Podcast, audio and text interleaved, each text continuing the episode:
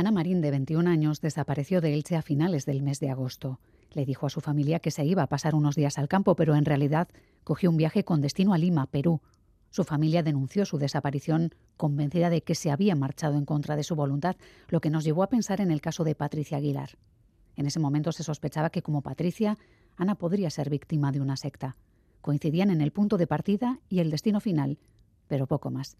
Patricia era una joven de 16 años captada a través de Internet por una secta sexual.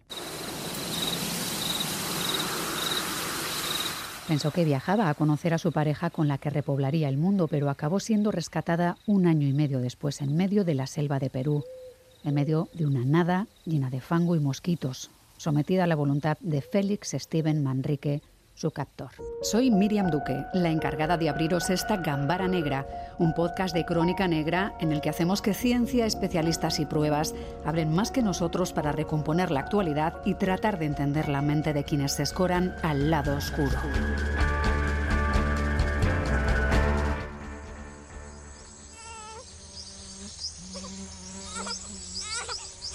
Los lloros de Naomi se entremezclan con los sonidos de la selva amazónica peruana. Tiene dos meses y su madre, Patricia Aguilar, 19 años y medio. Viven en el interior de una precaria chabola bajo condiciones infrahumanas, insalubridad y desnutrición. Un infierno hacia el que Patricia comenzó a caminar a los 16 años desde su Elche natal un camino que se abrió a través de Internet. Todo se analiza, se depura siempre, elimina ego plural, fantasía.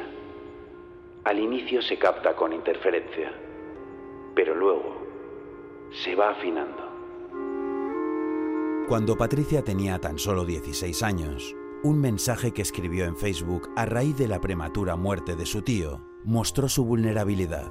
Y eso, eso hizo despertar a la fiera. Esposita mía, hay que eliminar el ego, el orgullo. Yo te protegeré. Yo te ayudaré. No te preocupes. Félix Steven Manrique Gómez, un joven peruano de 35 años, autodenominado como el príncipe Gurdjieff, el gurú de la secta Gnosis. Se acerca el apocalipsis. Hemos de sacrificarnos para salvar el planeta. Vía WhatsApp y redes sociales, poco a poco fue inoculando su veneno en la mente de Patricia, adueñándose de ella, anulándola y dominándola, hasta que logró que se le entregase en cuerpo y alma. Obediencia y lealtad. Esas son las, claves. Nada más cumplir los 18 años, Patricia robó 6.000 euros a sus padres y cogió un avión con destino a Perú, al encuentro de su protector.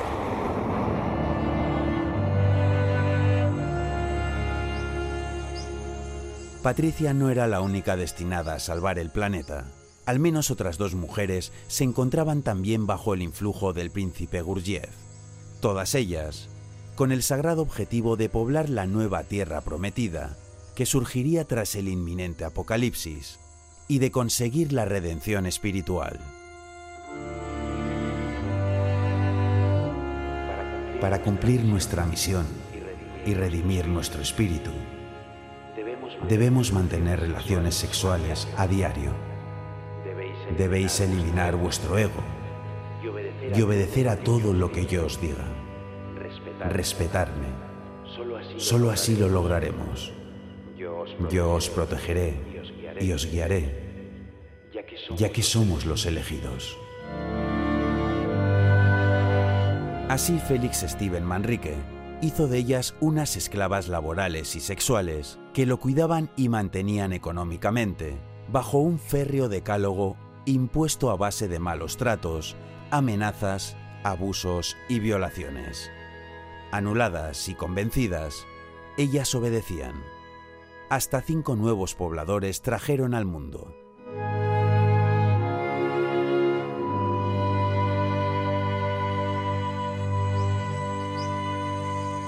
Tras año y medio de cautiverio y una ardua búsqueda, Patricia fue hallada y rescatada junto a Naomi, su bebé. Pero ese rescate fue solo físico. Su mente seguía sometida al príncipe Gurdjieff, a su palabra. Solo con el tiempo, Patricia logró escapar de su secuestro psicológico.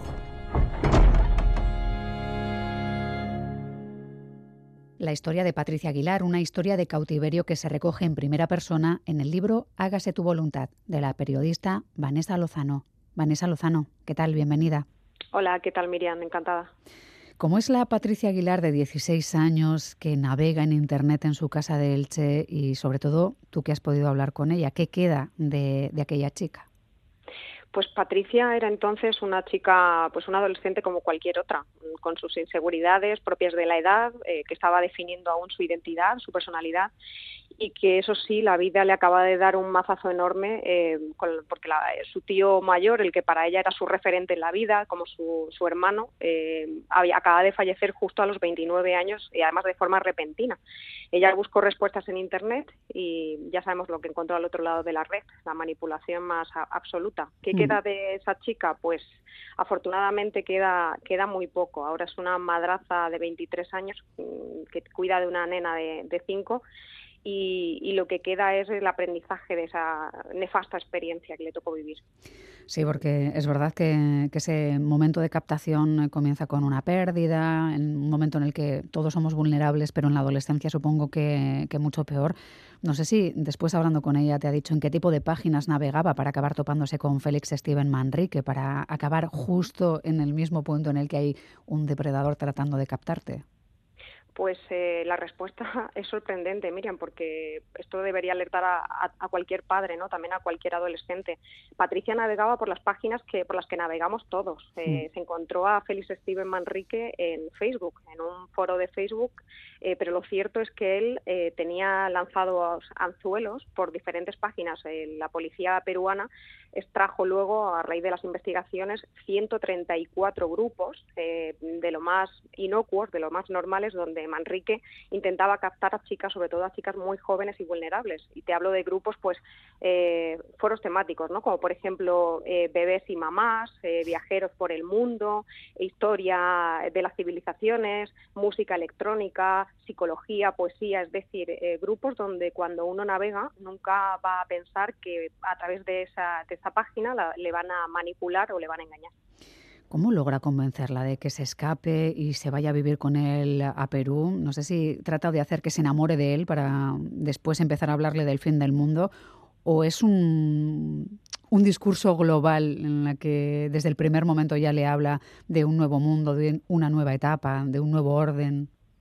Pues en el caso de Patricia eh, ocurrió mediante dos vías. En un primer momento él se gana su confianza a través de Internet pues como un amigo que va a apoyarle en un momento difícil, eh, en el que además su casa, la casa de Patricia, está patas arriba su familia está atravesando ese duelo por, eh, por, esa muerte de ese familiar y él se ofrece como un amigo que va a darle apoyo, cariño y sobre todo respuestas. Patricia tenía mucha inquietud, eh, muchas preguntas sobre si hay vida más allá de la muerte y él utiliza esa, mm, esas dudas que tiene Patricia eh, para intentar convencerla de que más allá de la vida más allá de la muerte, ¿no? Puede haber otra vida, que él puede, él es un dios mm, reencarnado y que cuando comience el apocalipsis, él va a ser el encargado de crear el nuevo mundo con ella y con otras mujeres. Esto, dicho así, suena a locura. A cualquiera que nos vengan con este mensaje seguramente no nos lo creeríamos, pero esto va calando en Patricia de una manera eh, muy lenta, muy sutil, a medida que la va engañando con ese mensaje, también va enamorándola, va convirtiéndose en su novio, aunque solo sea a través de Internet, y en su amigo. Es una, es una captación compleja, nunca tiene... Los psicólogos, los expertos en sectas siempre dicen ¿no? que no hay una única, no hay un único mensaje, no hay un único engaño, sino que el engaño, además de sutil y lento, eh, Manrique estuvo un año y medio captando a Patricia, hablando con ella una media de, una media de 18 horas diarias, que se dice pronto, eh, es como consigue convencerla de que ella abandone a su familia, abandone su círculo cercano, deje sus estudios y se mude a Perú, ¿no? Con él. Claro, eh, tantas horas hacen que, calen en, la cabeza de una persona, ¿no? Cala casi en tu personalidad, porque es verdad que cuando vemos imágenes de él no es un tipo especialmente atractivo, mm, no es alguien poderoso, ni tampoco puede hacer ostentación de dinero porque no lo tiene y cuesta entender un poco cuál ha sido la forma mm, en la que ha logrado obnubilarla de esa manera. Pero claro, si está continuamente haciendo que cale el mensaje durante todas esas horas al día, entiendo que una deja de pensar por sí misma casi sin darse cuenta, ¿no? Sobre todo a los 16. Y no solo eso, eh, Miriam, es que además Manrique le decía a Patricia cómo tenía que vestir, qué tenía que comer, cuántas horas debía dormir, con quién debía eh, juntarse o no en cuanto a sus amigos, a sus amistades. Eh, Patricia además tenía un noviete, un noviete, bueno, de una relación de poca importancia, ¿no? Pero ya tenía, ya había tenido su primera relación. Él la obliga la obliga de forma tajante a que lo deje, a que rompa con esa relación inmediatamente y además empieza a inocularle, empieza a introducirle en la mente de Patricia, de una Patricia, repetimos, adolescente, eh, la idea de que sus padres no la quieren, no la valoran como, como ella merece y que él sí, él sí la entiende eh, y que sí que va de alguna manera a protegerla como se merece y como debe, ¿no? Y empieza a separarla de su familia. Estos son técnicas de persuasión coercitiva que se emplean, que todos los gurús sectarios emplean en cualquier tipo de grupo y en cualquier tipo de captación. Claro, lo vamos viendo claramente en Hágase tu voluntad, eh, que es el título de, de, tu libro, Vanessa. Es verdad que nos encontramos con ella en primera persona, con Patricia, incluso en un momento en el que ya de vuelta, ahora hablaremos de cómo fue encontrarla ahí, lo difícil que fue lograr que volviese a casa, pero ya de vuelta ella oye hablar de que ha estado captada de una secta y no tiene esa sensación. Ella cree que ha pasado por momentos muy duros, muy complicados, porque aparece en la selva en unas condiciones durísimas, pero no cree que ha estado en una secta hasta que los psicólogos empiezan a hacer su trabajo, ¿no? O sea que esa programación está tan bien hecha que no sabemos que estamos ahí hasta que alguien nos desprograma o empieza a hacerlo decía Mark Twain que es más fácil engañar a la gente que convencerla de que ha sido engañada. ¿no? En este caso, en el caso de Patricia, y ocurre con muchos adeptos eh, de grupos sectarios, eh, ocurrió igual.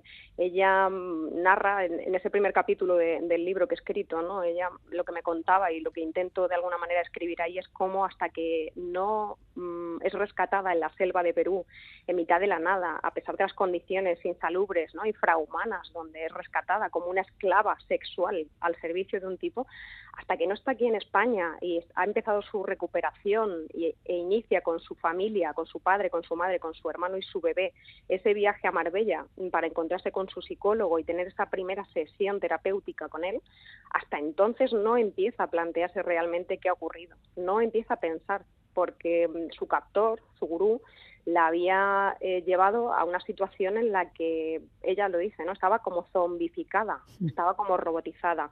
Una persona que no come, que no duerme, que no puede ducharse con agua eh, caliente, que no que vive en una chacra destinada para la cría de animales, eh, por supuesto sin un baño, sin, sin bueno sin ninguna de las comodidades eh, y digo comodidades como necesidades básicas ¿no? de, este, del mundo que entendemos tal como lo entendemos no puede no podemos pretender que tenga espíritu crítico y que se pregunte qué está viviendo o qué está ocurriendo es que llega un momento en el que no pueden pensar Vanessa, ¿cómo consigues que Patricia se abra y empiece a contarte cómo fue la historia desde Elche hasta Perú y cómo fue volver a empezar con una niña?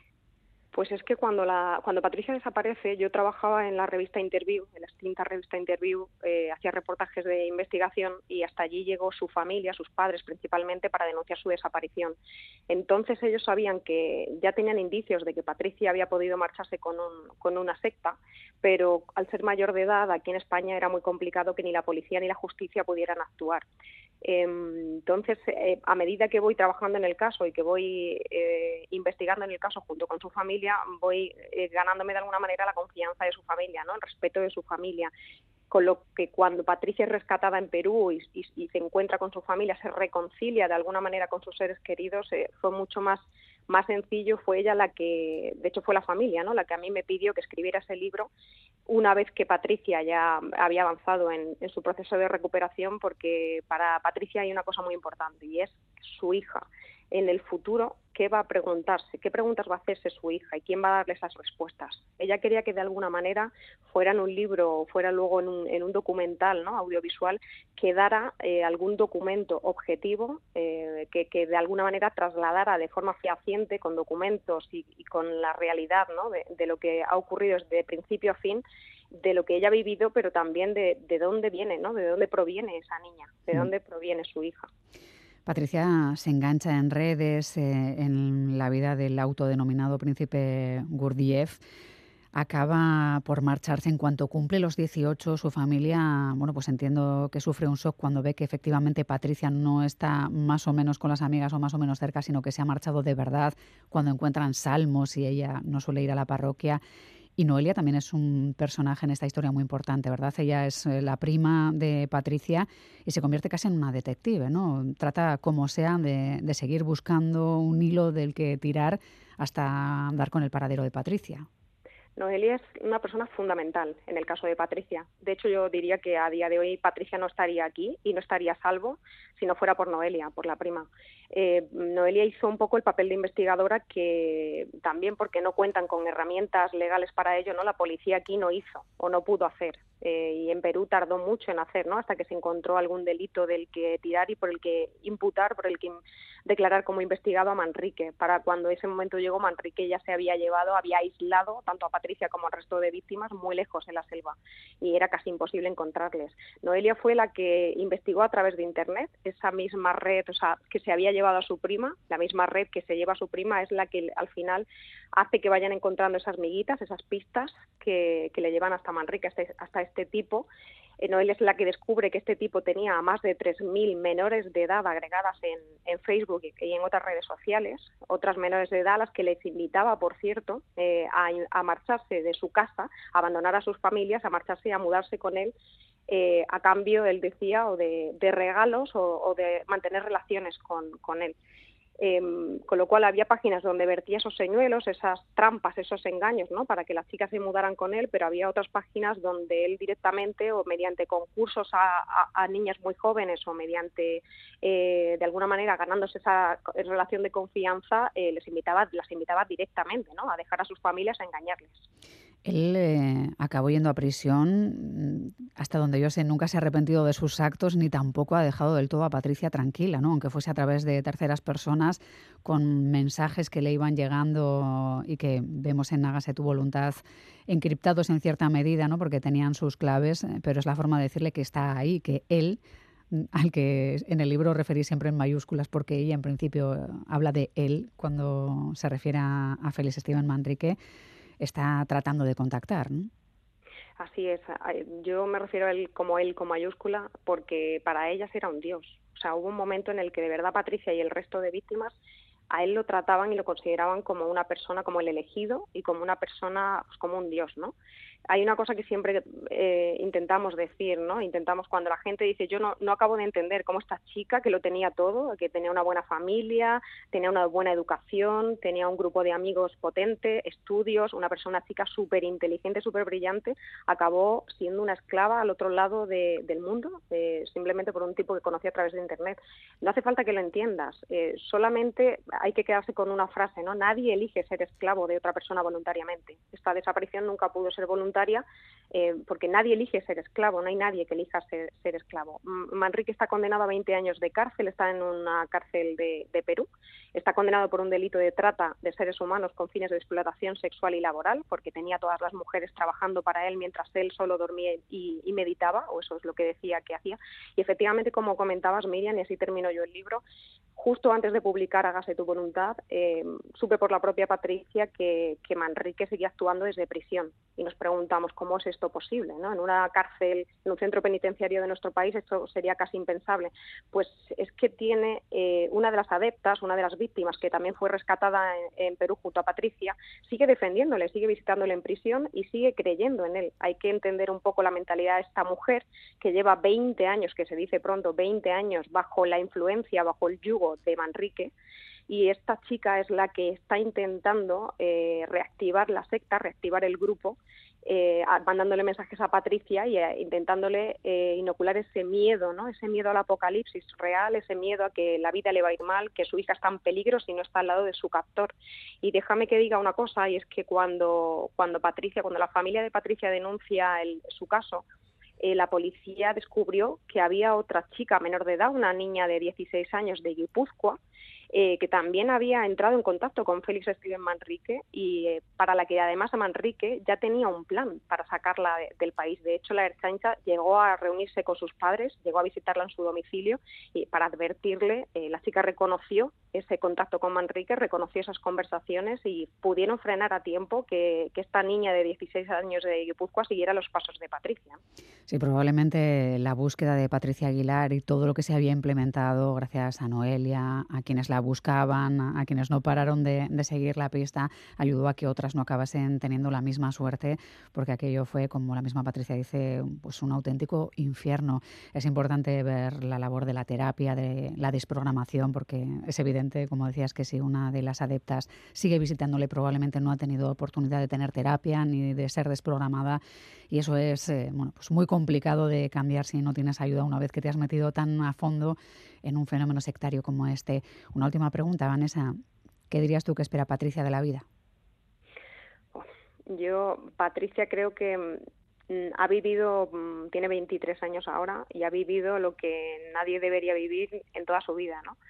Patricia ha vuelto a estudiar, ha hecho un ciclo de integración social, es una persona, a pesar de lo que le ha ocurrido, es una persona súper empática, muy solidaria, ha estado trabajando en un centro de personas para, eh, con discapacidad y está volcada en el cuidado de su hija. Yo creo que ella lo único que espera de la vida es una persona súper optimista a pesar de todo lo que ha vivido y lo único que espera es, es, que su hija en el futuro pueda llegar a comprender, a entender las razones que, a su madre la llevaron allí, ¿no? Y, ella lo que saca de positivo de todo esto, con lo que se queda es que de todo esto, de todo ese horror, de ese infierno, eh, al menos nació, nació lo más importante para ella, que es su hija.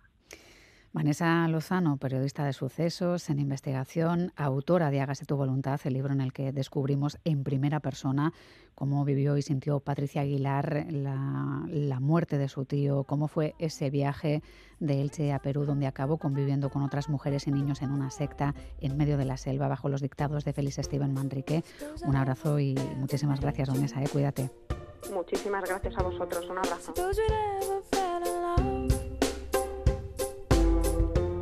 Miguel Perlado es psicólogo clínico, psicoterapeuta y miembro fundador de la Asociación Iberoamericana sobre Abusos Psicológicos y un reconocido experto en sectas. De hecho, es autor, eh, entre otros, del libro Captados, todo lo que debes saber sobre las sectas.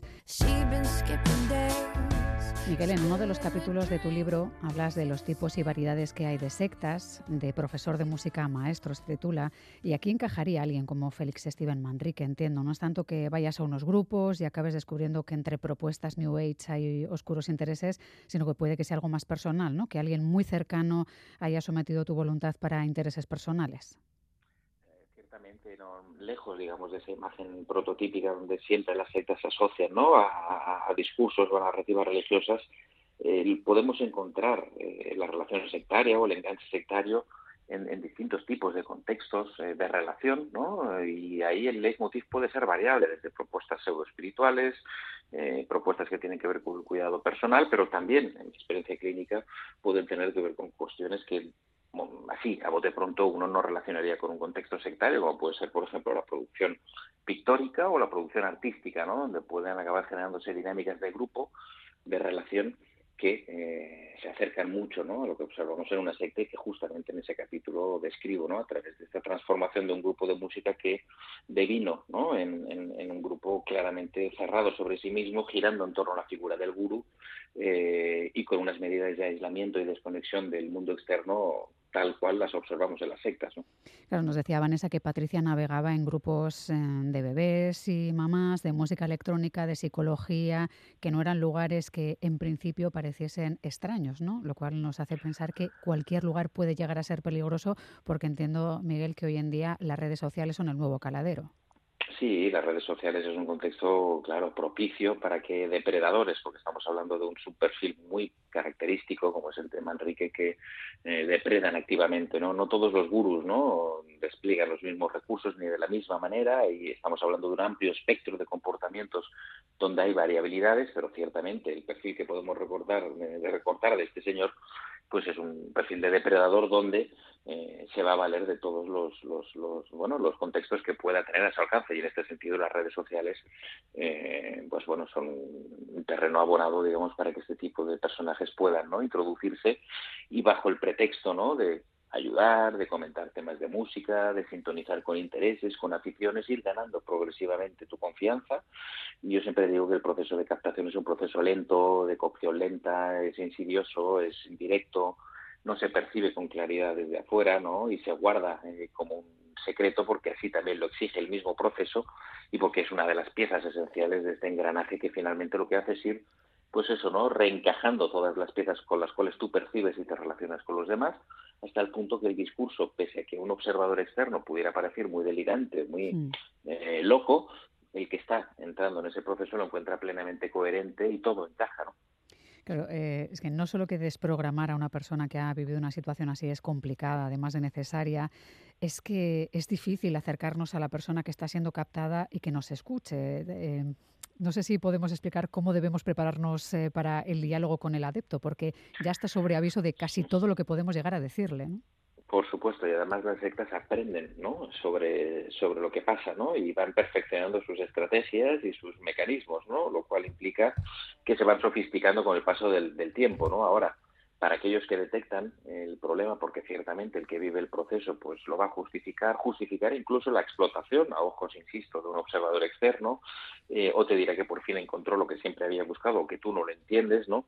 Pues bueno, para un observador externo, para los que están cerca, que son los primeros que detectan los cambios y las transformaciones, es importante no perder la calma, es importante acercarse con un diálogo abierto y respetuoso, es importante estar cerca emocionalmente de la persona para saber qué está pasando en, eh, en su vida íntima y con los demás y es importante también bueno dejarse acompañar por aquellos que desde el punto de vista profesional o personal pueden hacerse cargo de esta situación ¿no? Claro, está por un lado la situación de cómo dialogar, porque es verdad que están muy prevenidos y, se les ha aislado. Es difícil eh, llegar a desmontar todo eso que han ido construyendo con tanto trabajo quienes están metiéndose en su cabeza.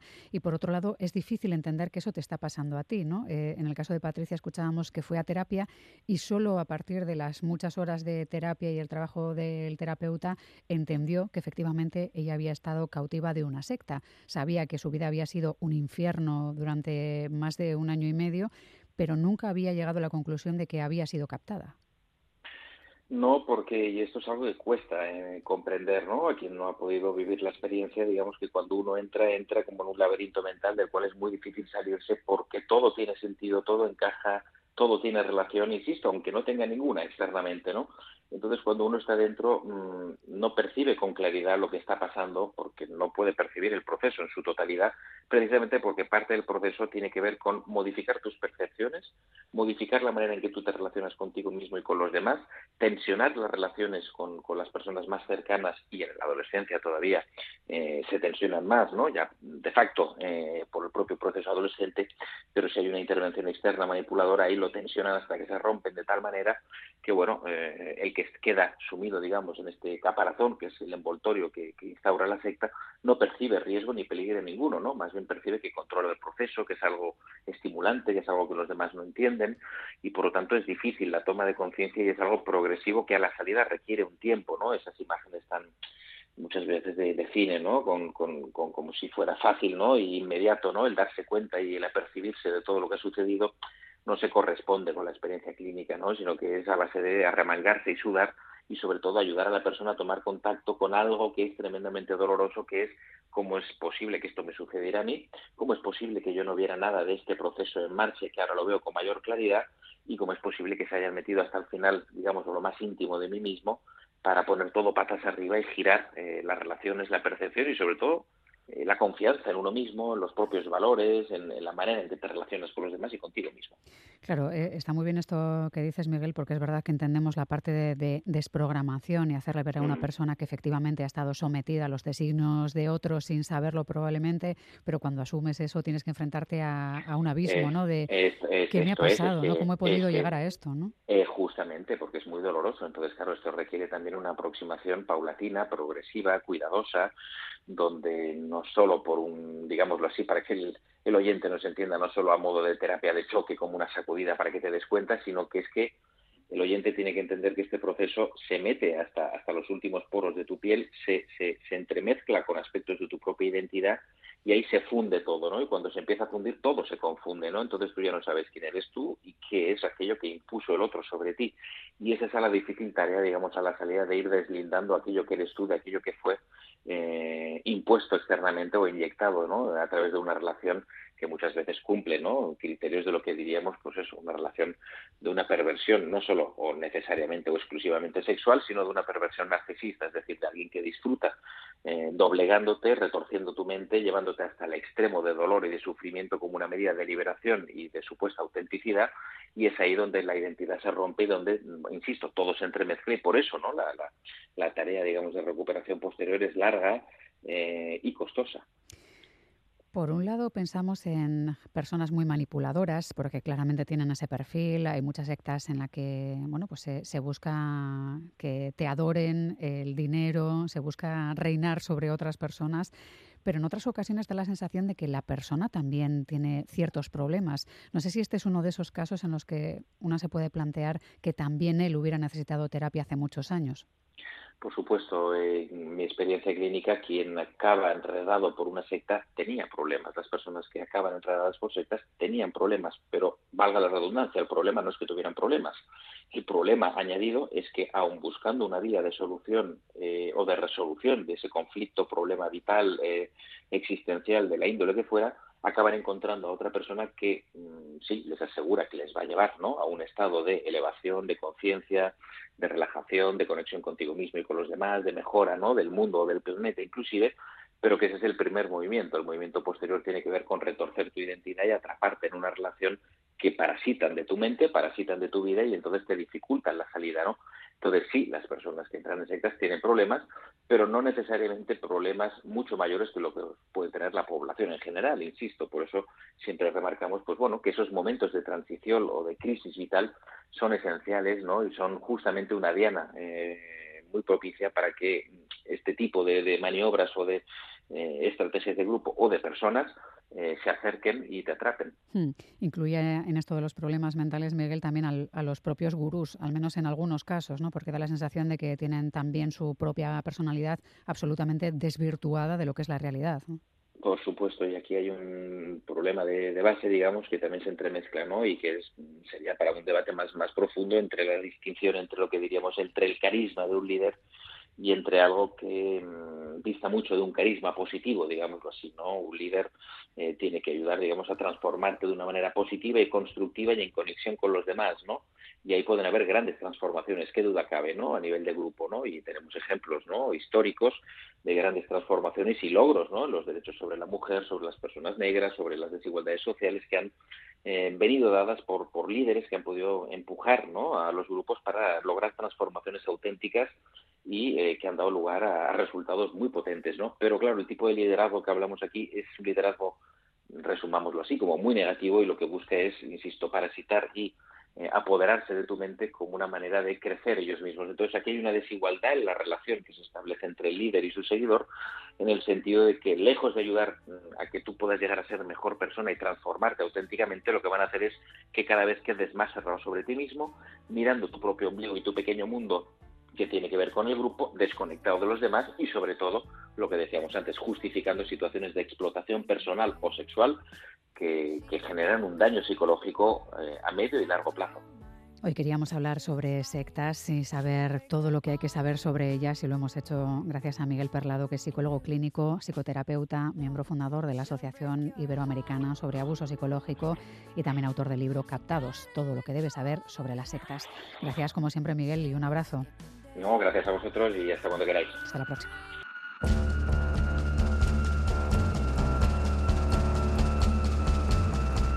Gambara Negra, el podcast de crónica negra e investigación de EITB Podcast.